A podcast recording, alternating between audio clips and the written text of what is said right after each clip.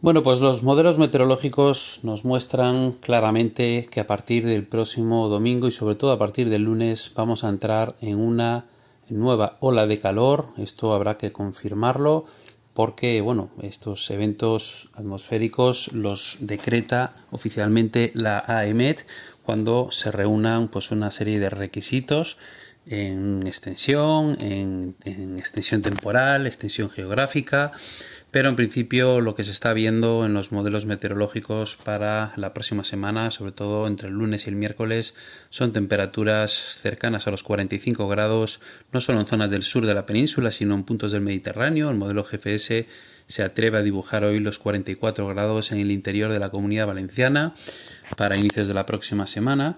Y por lo tanto pues estamos ante un evento que bueno ya lo vamos teniendo cada vez más cerca los modelos siguen insistiendo. En los últimos días veíamos cómo iba pues, retrasándose retrasándose y por lo tanto pues teníamos que ser más prudentes. Pero lo cierto es que bueno las temperaturas se van a disparar y mucho en amplias regiones buena parte del país eh, prácticamente la mitad de la península va a estar a inicios de semana por encima de los 40 grados a partir de, bueno, sobre todo el lunes.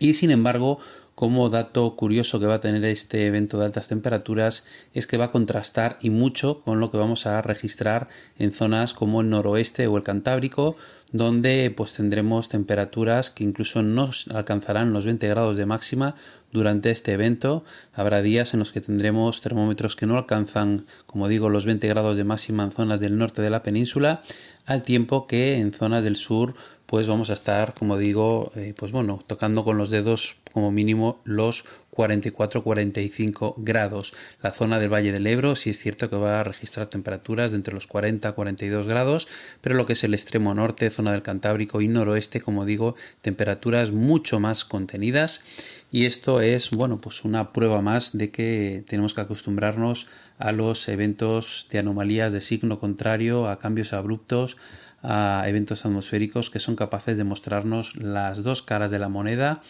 Y eh, bueno pues este evento habrá que seguirlo en los próximos días es lo que vamos a hacer. Te recomiendo que sigas los eh, bueno los avisos que puede ir emitiendo según nos vayamos acercando al evento la EMET tanto pues lo que son los avisos meteorológicos en sí como las eh, notas especiales o los boletines especiales que pueda ir publicando tanto en su página web como en las redes sociales